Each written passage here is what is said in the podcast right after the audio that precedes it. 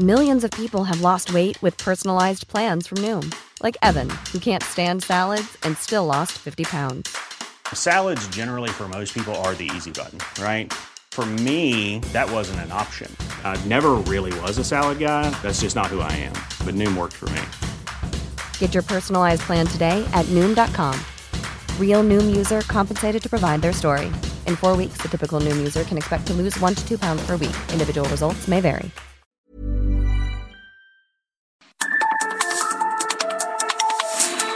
Norte las coordenadas de la información. Con Alejandro Cacho.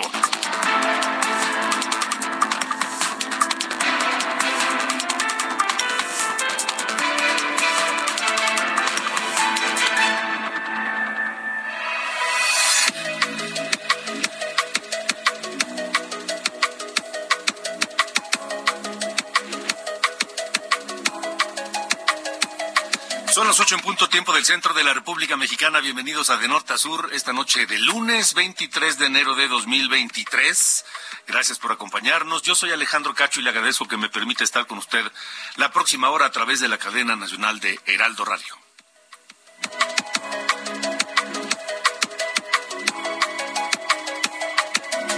Saludo, por supuesto, afectuoso a toda la gente que nos escucha, la comunidad mexicana y la comunidad hispana que nos escucha en los Estados Unidos, en las distintas estados y ciudades a donde llega la señal de Heraldo Radio a través de Now Media Radio. Por supuesto, un saludo a nuestros eh, colegas, compañeros de Now Media Radio y a toda la gente que escucha de norte a sur.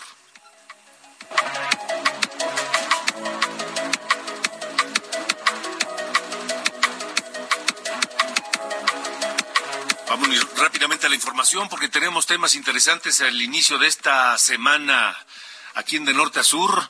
Eh, le quiero decir primero que nada que en Heraldo Media Group estamos eh, muy entusiasmados, contentos porque iniciamos a partir de hoy la ruta 2023, la ruta 2023 rumbo a las elecciones para elegir gobernador en Coahuila y en el Estado de México.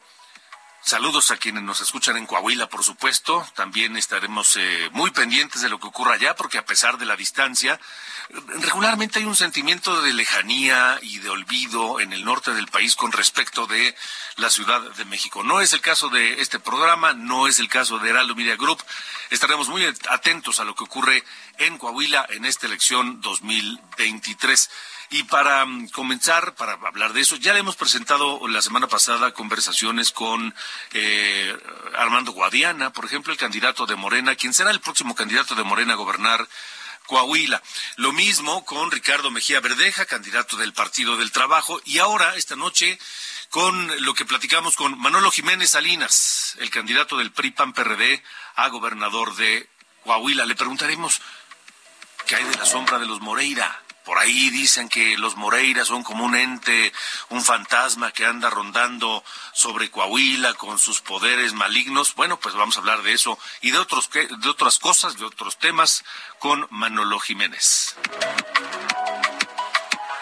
Por supuesto, también estaremos atentos de las actividades de las candidatas de Morena y del PRI PAN PRD a gobernar el Estado de México, Delfina Gómez por Morena, Alejandra eh, del Moral por el PRI-PAN PRD y también de Juan Cepeda, quien es el candidato, se perfila para ser el candidato de Movimiento Ciudadano a gobernar allá en el Estado de México. Bueno, aquí, mejor dicho, porque estamos en la puerta del Estado de México. Así que muy pendientes aquí en de norte a sur y en Ruta 2023.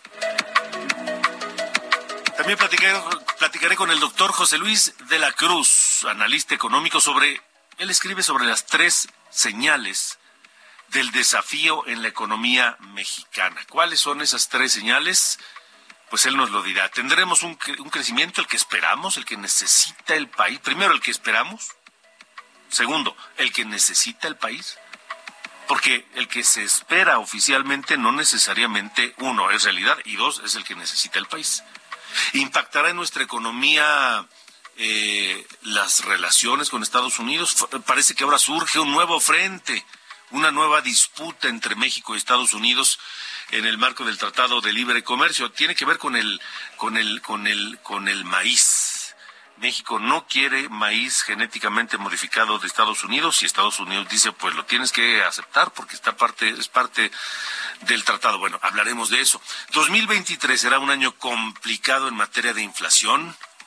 De todo esto hablaremos esta noche aquí en De Norte a Sur con el doctor José Luis de la Cruz.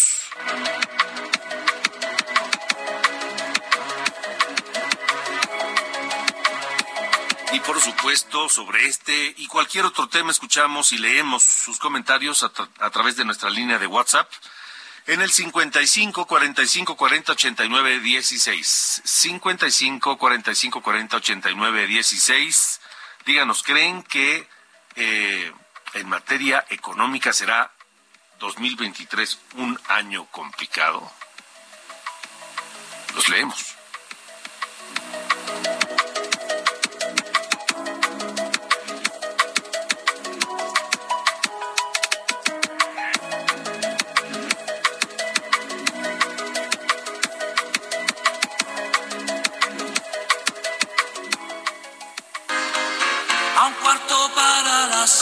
Ya listo para salir.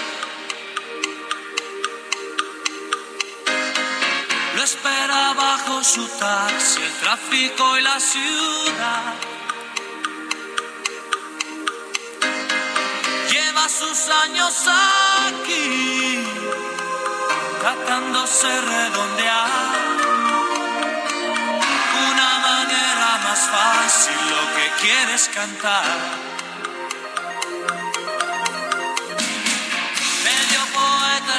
Ha escrito alguna canción. Bueno, escuchamos a Franco de Vita, mi querido Ángel. Buen día, Ángel Arellano. ¿Cómo estás? Muy bien, Alejandro, exactamente. Y dice desde un reproductor, los Beatles son su pasión. ¿Qué tal?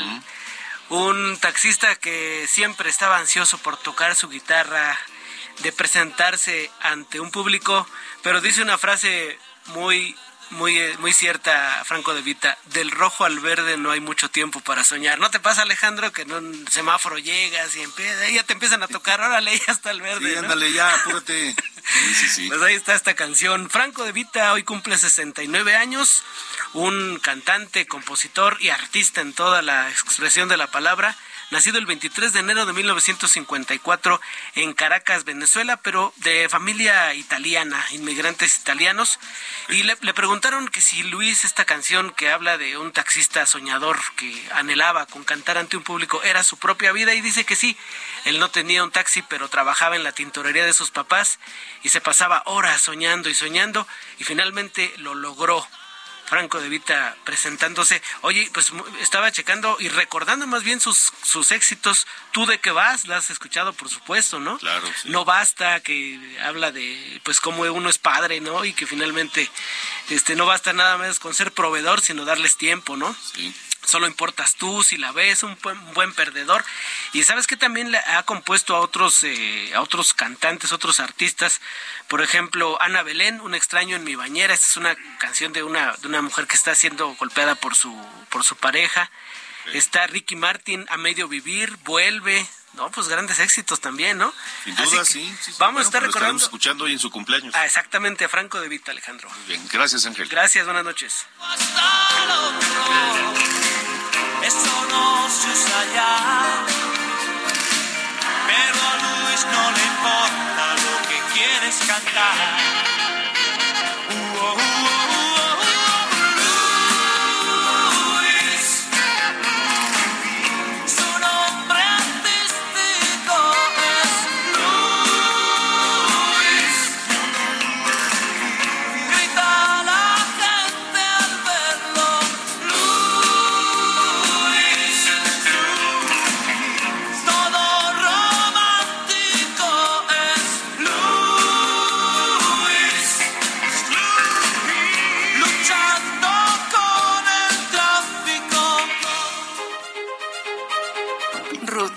2023.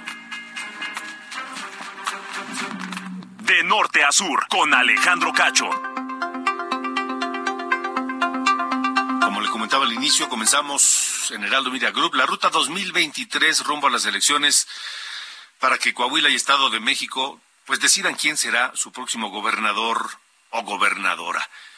Yo platiqué con el eh, precandidato del PRI PAN PRD a gobernar Coahuila, Manolo Jiménez Salinas, un joven político que además ya tiene una importante experiencia, una amplia experiencia en el servicio público. Fue presidente municipal de Saltillo eh, en dos ocasiones. También eh, ha sido funcionario del gobierno del estado allá en Coahuila y platicamos sobre lo que pretende eh, hacer en Coahuila o lo que él ve que quieren los coahuilenses de su próximo gobernador.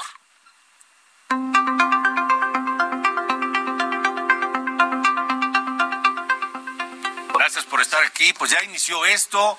¿Cómo van los números? ¿Qué dicen las encuestas allá en Coahuila? Bien, pues vamos, vamos bien. Eh, aunque para mí el termómetro eh, está en, las colonias, en los barrios, en los ejidos, en la calle, y la verdad que se siente un muy buen ánimo, eh, tanto al interior de esta Alianza Ciudadana por la Seguridad, donde estamos trabajando en unidad, donde hay una, pues, un gran, una gran motivación y la gente sabe que vamos a ganar, pero principalmente hacia la ciudadanía, porque este este frente que estamos construyendo, además, estamos haciendo un gran proyecto con la ciudadanía, con organismos de la sociedad civil, con los empresarios, un gran frente que a partir de que empezamos la precampaña, más allá de los colores de partido, eh, decidimos llamar a Coahuila. Ok, ahora, ¿cómo está ese cómo, cómo, eh, pacto por la seguridad? Alianza Ciudadana por la Seguridad. ¿Cómo es? No, es, es, la alianza que se hizo entre eh, los tres partidos políticos, el PRI, el PAN y el PRD. Ajá. Así se, así se llama la alianza que se registró ah, en el Instituto Electoral. Ok, ahora, ¿qué es lo que más requiere Coahuila? ¿Qué le urge a Coahuila? ¿Qué piden o qué esperan los coahuilenses? ¿Cuál es la meta, el objetivo de Manolo Jiménez en, lugar, en, llegar, en caso de llegar a ser gobernador?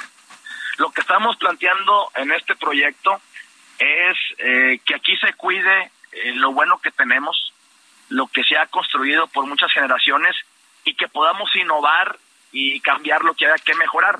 ¿Qué cosas buenas tenemos hoy en día en Coahuila? La seguridad.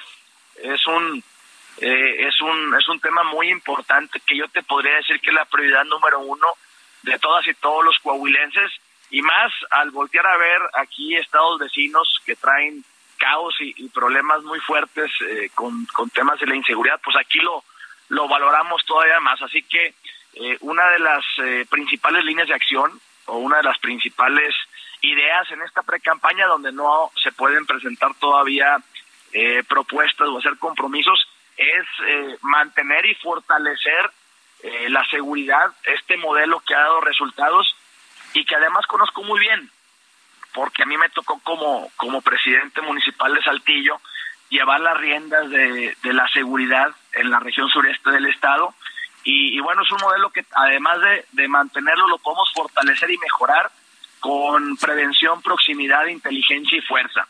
Otro tema es el desarrollo económico.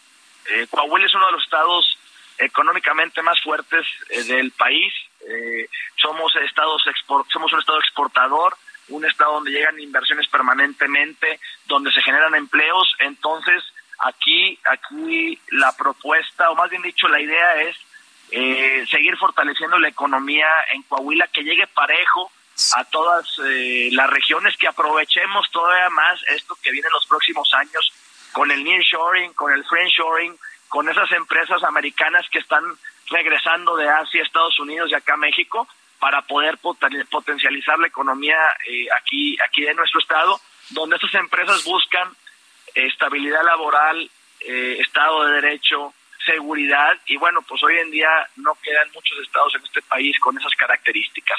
Y bueno, ya por regiones hay, hay diferentes particularidades con temas de agua, eh, con temas de servicios públicos, entre otras cosas. Ahora, eh, Manolo Jiménez, precandidato de PRI PAN PRD a gobernador de Coahuila, ¿cómo van a enfrentar ya en esta campaña pues eh, la mano del gobierno federal que seguramente pues estará impulsando a su candidato Guadiana? Pues bueno, eh, esperemos haya, haya eh, respeto. Por ahí ha habido un llamado por parte del gobierno federal a ser respetuosos, a que los gobernantes sean respetuosos. Eh, ha, hecho un llamado a los gobernadores y pues si hace un llamado a los gobernadores, pues también pensamos que harán lo propio, ¿no? De acuerdo. Eh, uno de los eh, argumentos del candidato opositor Guadiana es, habla de el Moreirato y de la herencia de los Moreira en Coahuila. ¿Cómo trabajará Manolo Jiménez con eso, con esa presencia, sombra, o, como se le quiera llamar, de los Moreira en Coahuila? No, pues eso, eso pasó hace muchos años, Alejandro. Mm. Eso pasó hace muchos años. El gobernador eh, hoy en día se llama Miguel Riquelme el que sigue se llama Manolo Jiménez. Entonces es un tema eh, que pasó hace muchos años y que aquí eh, el, cambio en Coahuila, lo que viene en Coahuila no, no es irse hacia la izquierda o irse hacia la derecha, aquí el cambio es para adelante. Aquí los coahuilenses, por genética, queremos mejorar siempre. Así somos los de acá y, y eso es lo que ofrece este proyecto, que Coahuila vaya de donde estamos hacia adelante. Por eso esa ese discurso pues ya quedó en el pasado, ¿no? Aquí lo que estamos buscando es eh, construir eh, presente y futuro para, para nuestras hijas, para nuestros hijos, que es lo más valioso que tenemos. De acuerdo. Pues eh, estaremos en comunicación. La, la, campaña apenas comienza y hay un, un, trecho de varios meses en los que seguramente seguiremos platicando. precandidato Manolo Jiménez, gracias por haber estado con nosotros. No, hombre, gracias a ustedes por la oportunidad de platicar de lo que estamos haciendo aquí en Coahuila y por acá estamos a la hora. Les mando un fuerte abrazo desde la laguna que andamos aquí rumbo a San Pedro y Madero. Eso, muy bien. ¿Cuándo es el registro ya oficial? En marzo. Hasta marzo. La campaña se termina el 12 de febrero y los registros ya oficiales empiezan en marzo y la campaña empieza a principios de abril. De acuerdo, muy bien, pues entonces estaremos atentos. Gracias. Un abrazo, saludos. Gracias. Manolo Jiménez, el precandidato de PRIPAN PRD a gobernador de Coahuila.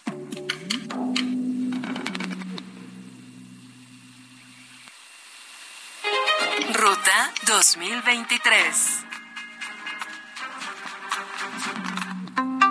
Sí estaremos, por supuesto, pues atentos, atentos a lo que ocurra en este proceso electoral muy importante. Hay que recordar que tanto el Estado de México como Coahuila son estados hoy gobernados por gente eh, del Partido Revolucionario Institucional, Alfredo del Mazo en el caso del Estado de México y Miguel Riquelme en el caso de Coahuila.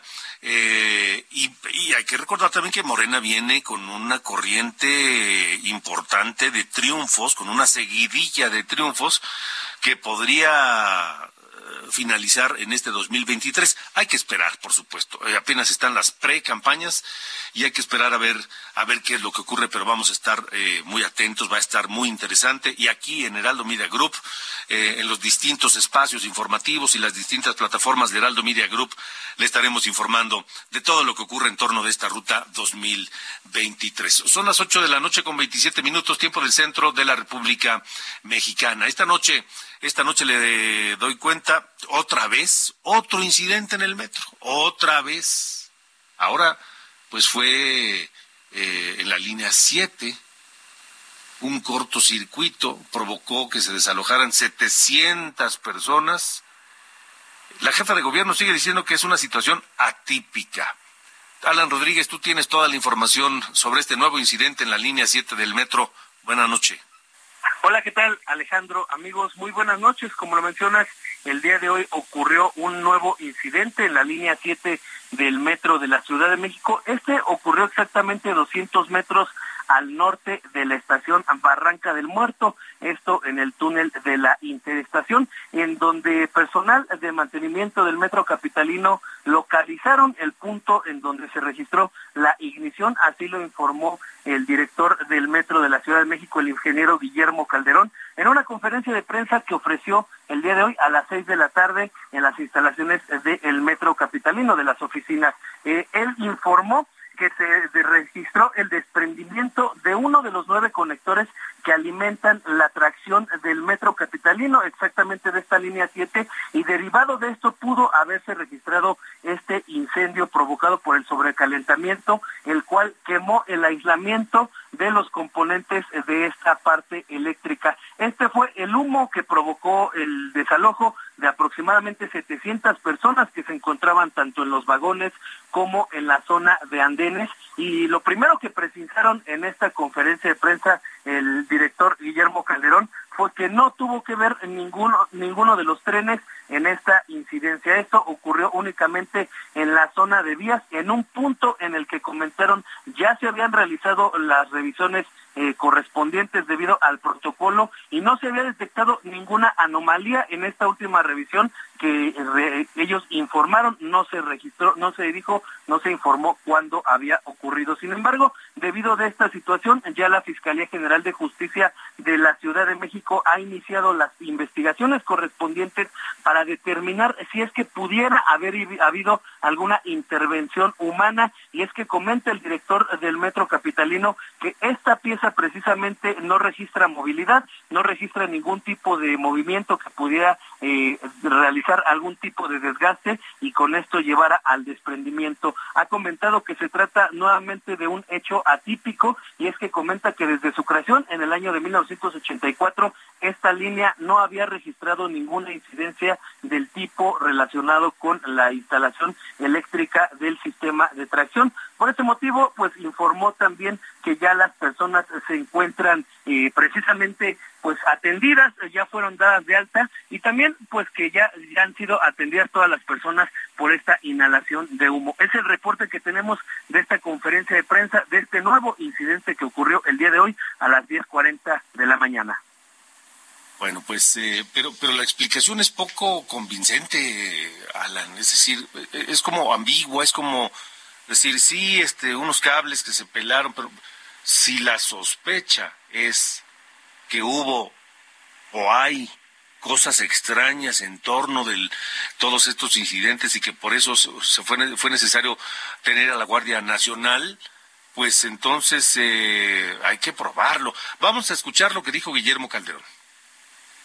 La instalación de un sistema de cables de tracción de 750 volts.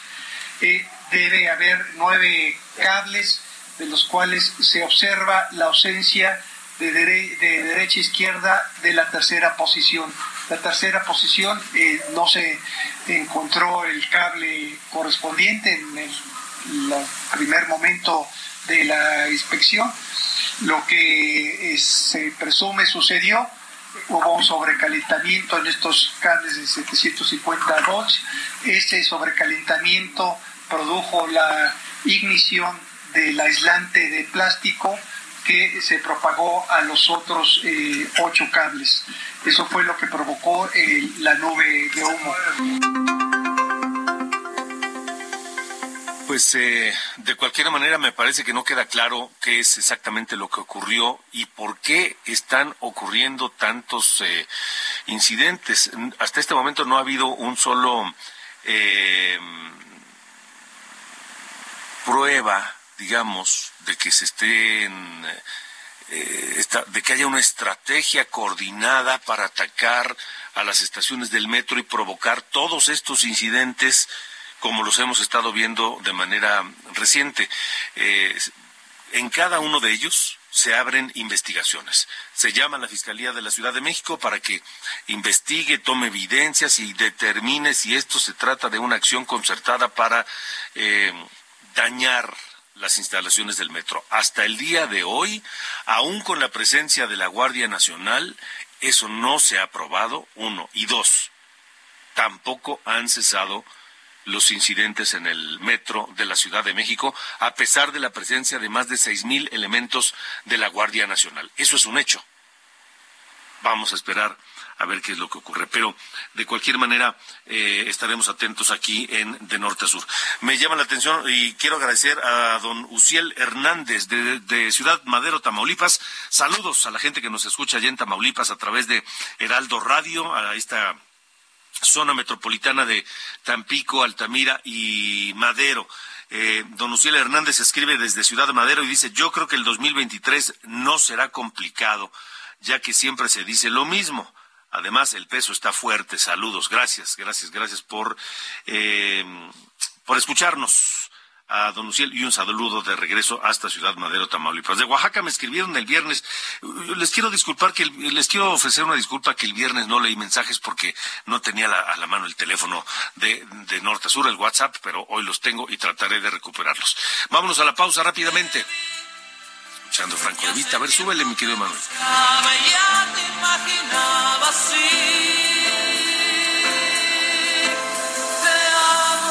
Te amo. De Franco de Vita, que cumple años el día de hoy. Nació en Caracas, Venezuela. Defino lo que siento con estas palabras.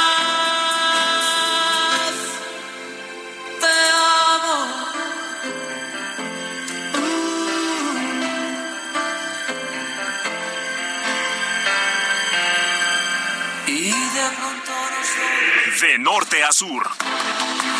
Con Alejandro Cacho.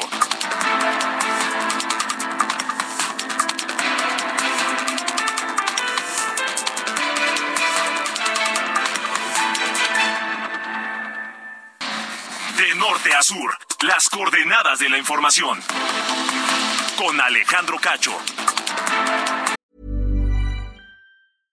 Jewelry isn't a gift you give just once. It's a way to remind your loved one of a beautiful moment every time they see it. Blue Nile can help you find the gift that says how you feel and says it beautifully with expert guidance and a wide assortment of jewelry of the highest quality at the best price. Go to BlueNile.com and experience the convenience of shopping Blue Nile, the original online jeweler since 1999. That's BlueNile.com to find the perfect jewelry gift for any occasion. BlueNile.com.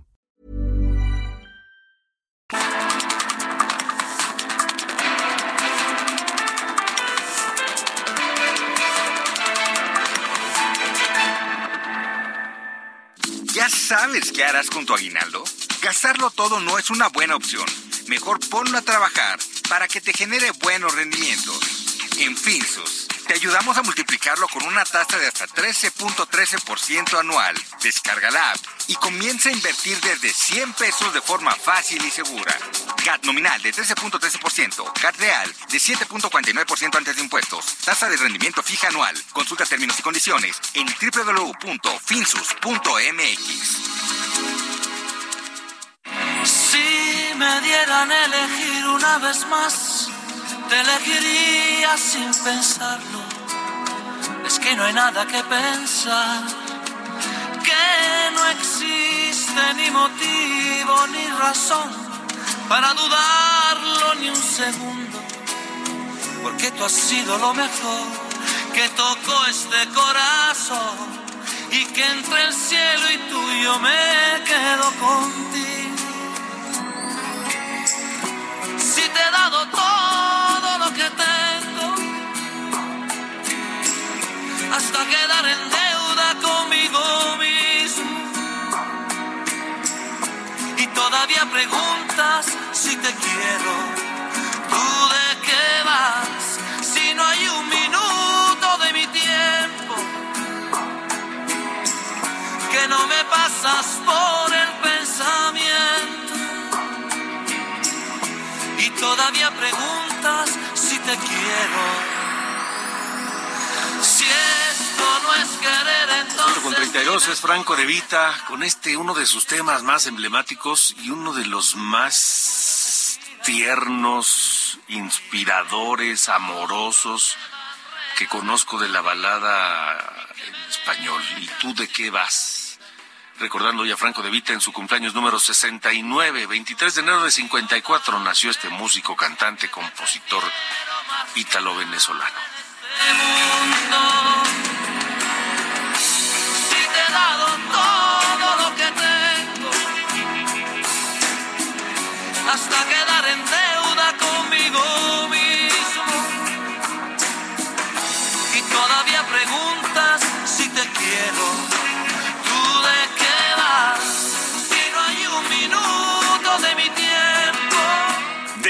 sur. Las coordenadas de la información.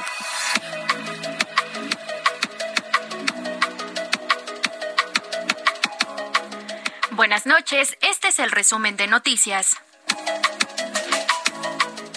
El PAN, PRI y PRD, cada uno por su parte, presentaron una acción de inconstitucionalidad ante la Suprema Corte de Justicia en contra del llamado Plan B de la reforma electoral presentado por el presidente Andrés Manuel López Obrador, esto por considerar que atenta contra la democracia y es violatoria de la Constitución.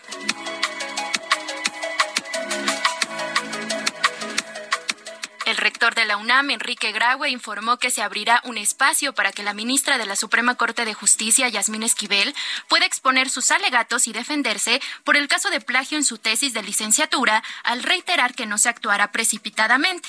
Previamente, el presidente López Obrador dijo que la postura del rector es puro choro mareador y señaló que lo que la UNAM tiene que hacer es presentar una denuncia ante las autoridades judiciales. Un juez federal finalizó de forma permanente el caso en contra de cinco de los 31 científicos del CONACIT que fueron acusados por presunta delincuencia organizada, lavado de dinero y delitos de corrupción, denuncia que interpuso el propio CONACIT en 2021.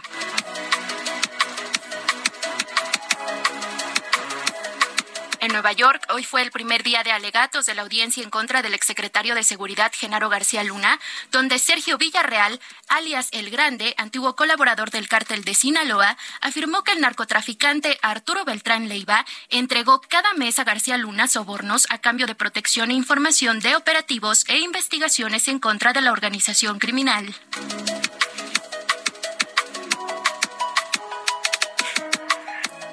En California, al menos siete personas murieron en dos tiroteos separados en la ciudad de Half Moon Bay y, un, sospechoso se encuentra bajo custodia, confirmaron las autoridades locales.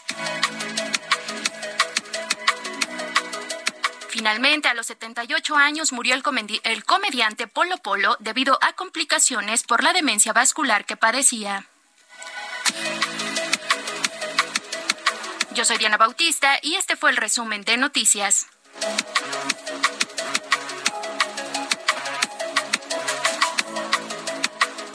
De norte a sur, con Alejandro Cacho.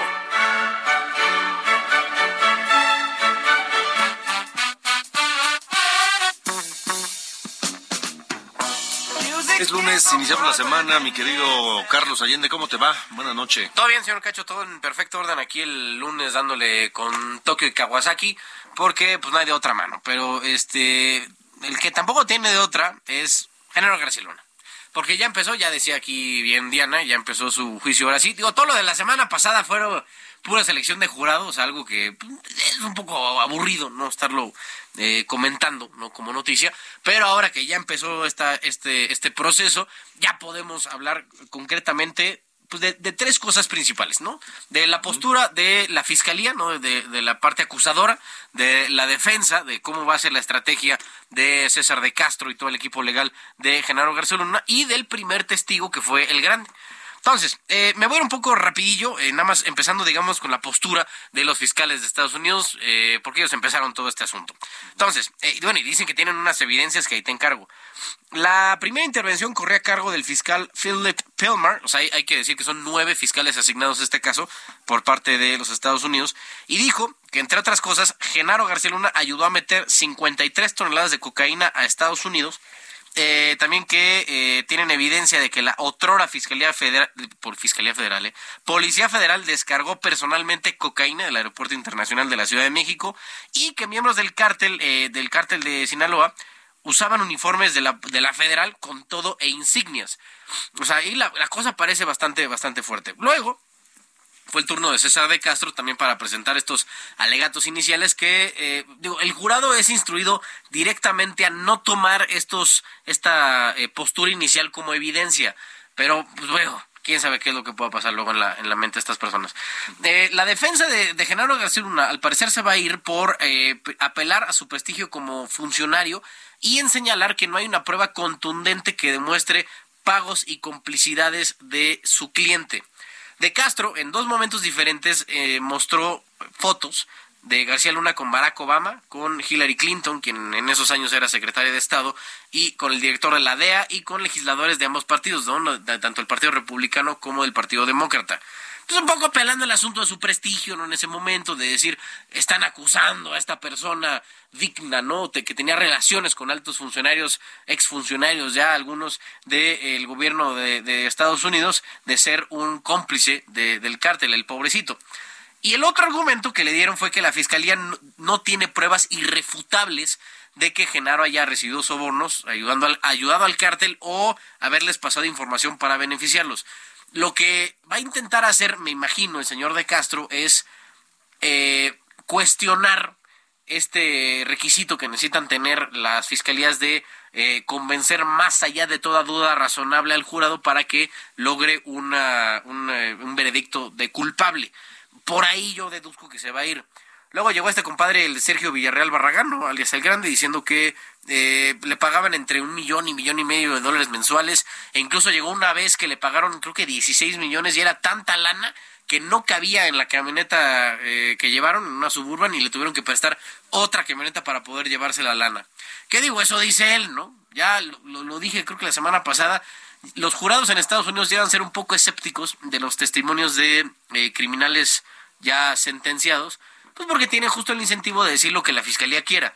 El otro punto es que eh, están bajo pena de perjuicio ahí este, rindiendo este testimonio y en caso de que llegue a comprobarse que estaban mintiendo, podrían pasarla peor ahora en una cárcel allá en Estados Unidos. Pero así fue, así fue el primer día, señor Cacho, promete esta, este, estos próximos dos meses que tendremos de, de juicio contra el señor Genalú para, eh, pues sí, destapar un poco de esta amplia eh, cloaca que, que, huele muy mal, que es luego estos, estos eh, altos funcionarios de funcionarios federales.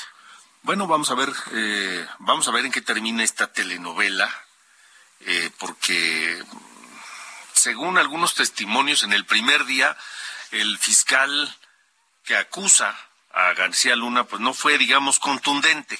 Sí, yo también escuché que fue como medio parco bueno, vamos a esperar, vamos a esperar. Esto apenas está comenzando. si no se trata, no es una puesta en escena. No podemos dejar de lado lo que dices. Estos testigos de la fiscalía que son ex narcotraficantes o gente que está eh, presa en los Estados Unidos acusado por lo mismo, pues tienen, tienen muchos incentivos para eh, decir lo que la fiscalía quiere o, lo que a la fiscalía le convenga. En fin, vamos a esperar.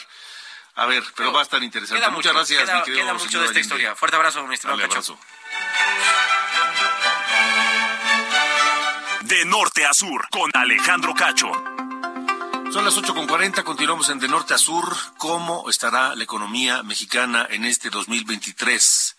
¿Cuáles son las tres señales del desafío de la economía mexicana? Es el análisis del doctor José Luis de la Cruz, a quien saludo en esta noche. Doctor, gracias y feliz año. Feliz año, muy buenas noches, gracias por la invitación. ¿Cuáles son estos desafíos?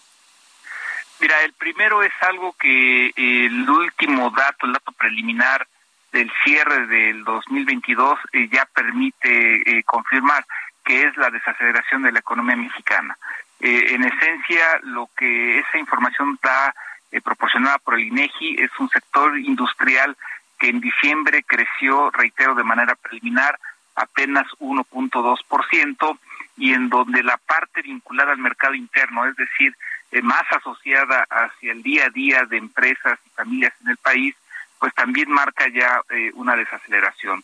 Y esto eh, se asocia con una actividad industrial de manufacturas que en donde México está empezando a recibir el menor ritmo de crecimiento y de dinámica de las manufacturas de Estados Unidos y de otros socios comerciales en la Unión Europea y aún en China. Entonces, el primer elemento es una actividad económica que nos parece va en desaceleración y que durante el primer trimestre de este año mostrará claramente eh, eh, que la economía mexicana va hacia tasas de crecimiento que a lo largo del año promediarán entre 1 y 1.2%.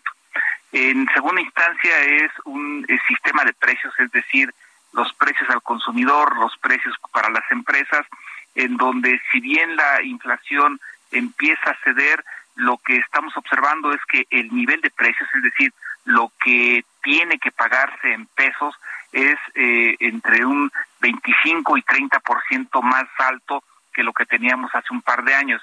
Y esto, aún con la inflación desacelerándose, pues va a ser una realidad. Y esto al final del día lo que implica es costos mayores, tanto para hogares como para empresas. Y finalmente, eh, lo que también eh, se puede mencionar es que todo esto se conjuga con un entorno recesivo a nivel mundial, sobre todo en Estados Unidos, que fundamentalmente anuncia que las exportaciones de México van a dejar de tener la dinámica que durante los dos años previos ayudó a generar crecimiento. Ok. Eh, las expectativas de este crecimiento en 2023 eh, son, uno, son reales y dos, ¿son lo que el país necesita?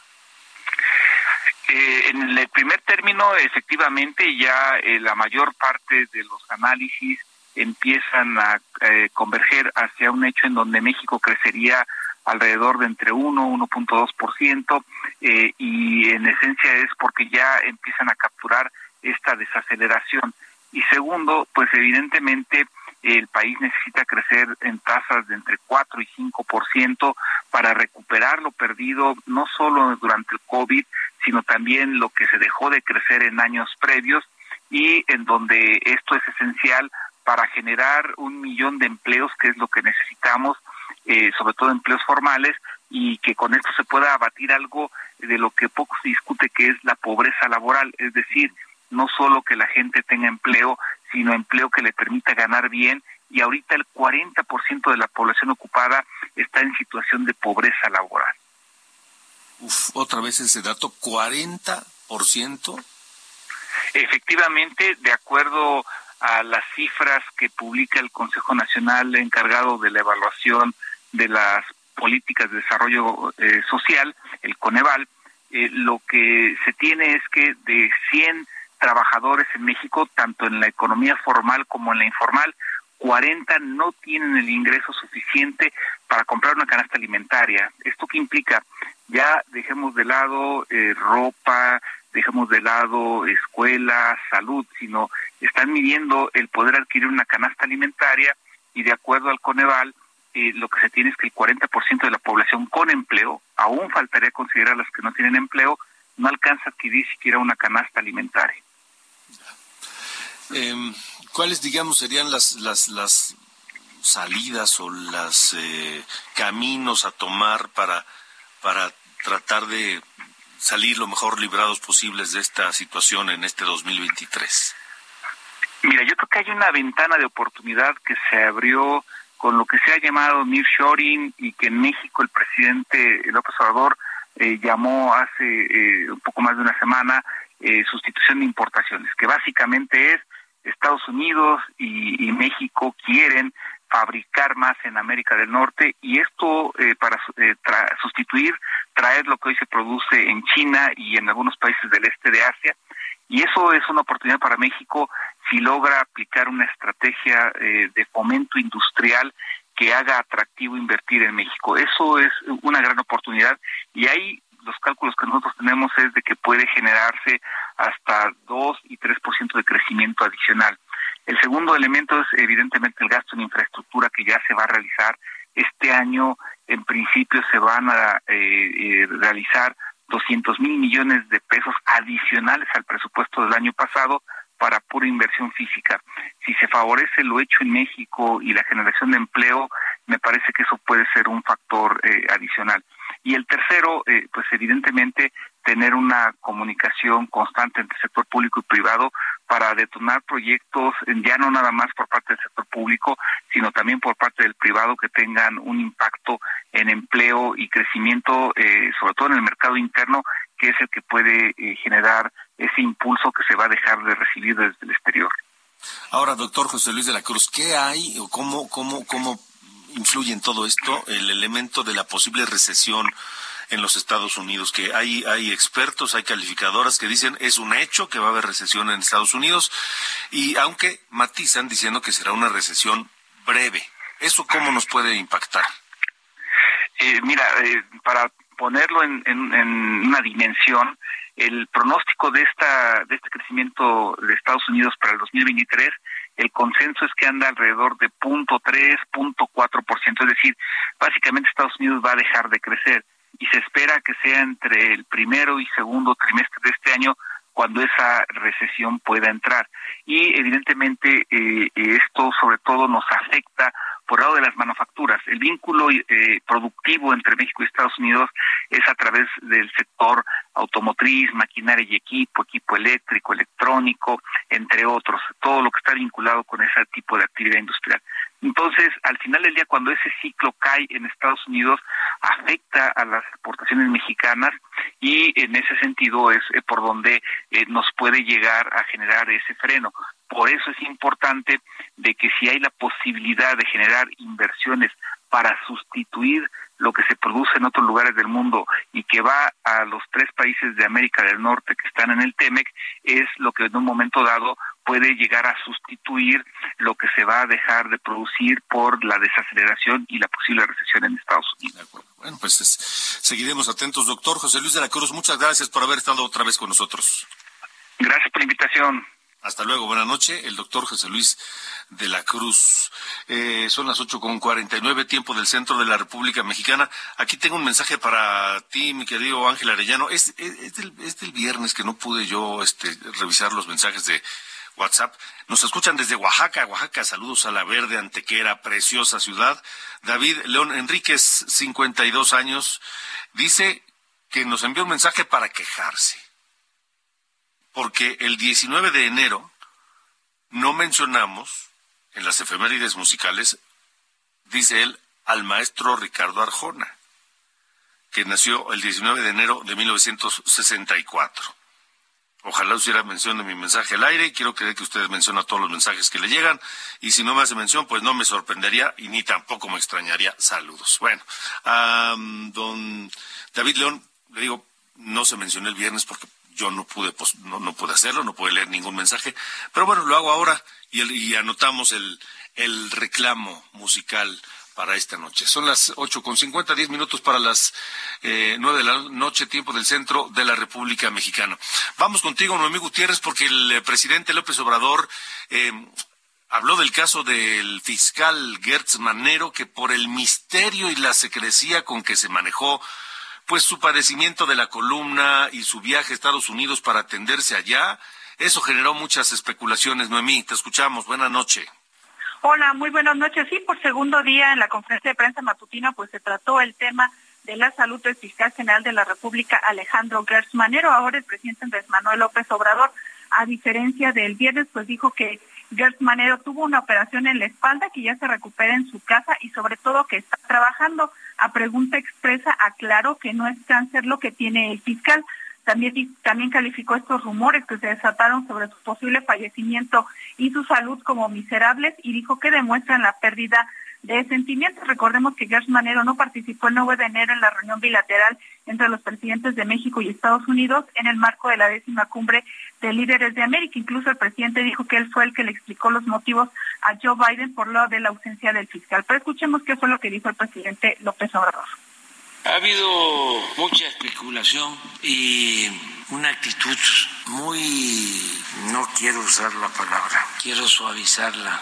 Yo, diría, la voy a usar, miserable en torno a este asunto yo puedo informarles, él se hizo una intervención quirúrgica, lo intervinieron quirúrgicamente en la espalda, en la columna, está en su casa, está bien, está en recuperación, incluso está trabajando. Bueno, Alejandro, por último te comento que también criticó la difusión de una supuesta carta que le mandó a Pablo Gómez, titular de la Unidad de Inteligencia Financiera, para presuntamente solicitarle información de 13 personas, 13 perfiles que podrían sustituir al fiscal general de la República. Alejandro, la información que te tengo.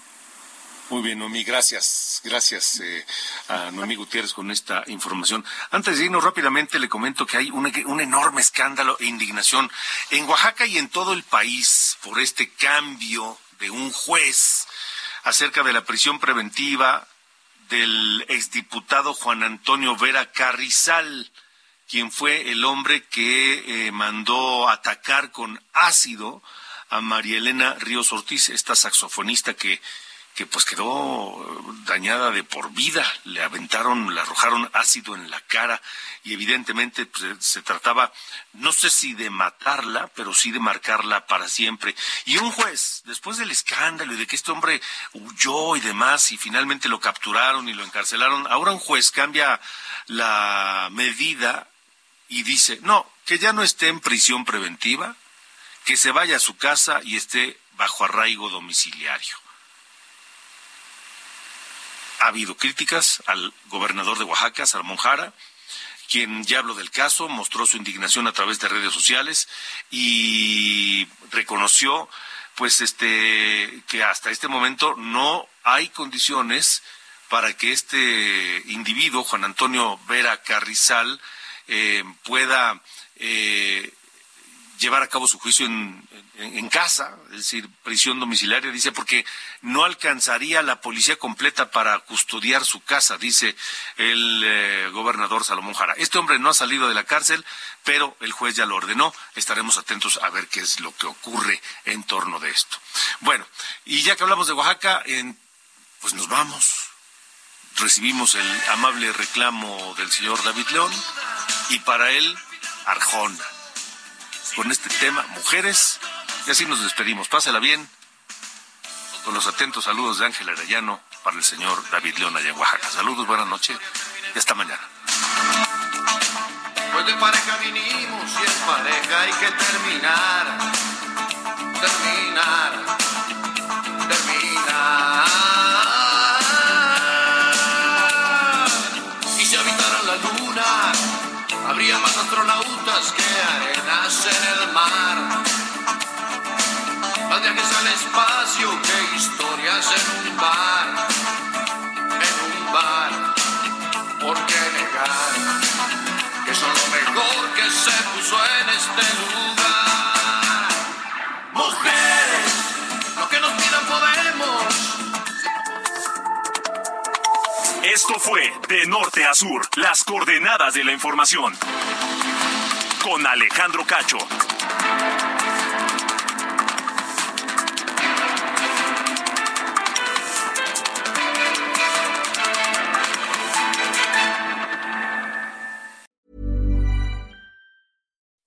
When you make decisions for your company, you look for the no brainers. If you have a lot of mailing to do, stamps.com is the ultimate no brainer. Use the stamps.com mobile app to mail everything you need to keep your business running with up to 89% off USPS and UPS. Make the same no brainer decision as over 1 million other businesses with stamps.com. Use code PROGRAM for a special offer. That's stamps.com code PROGRAM.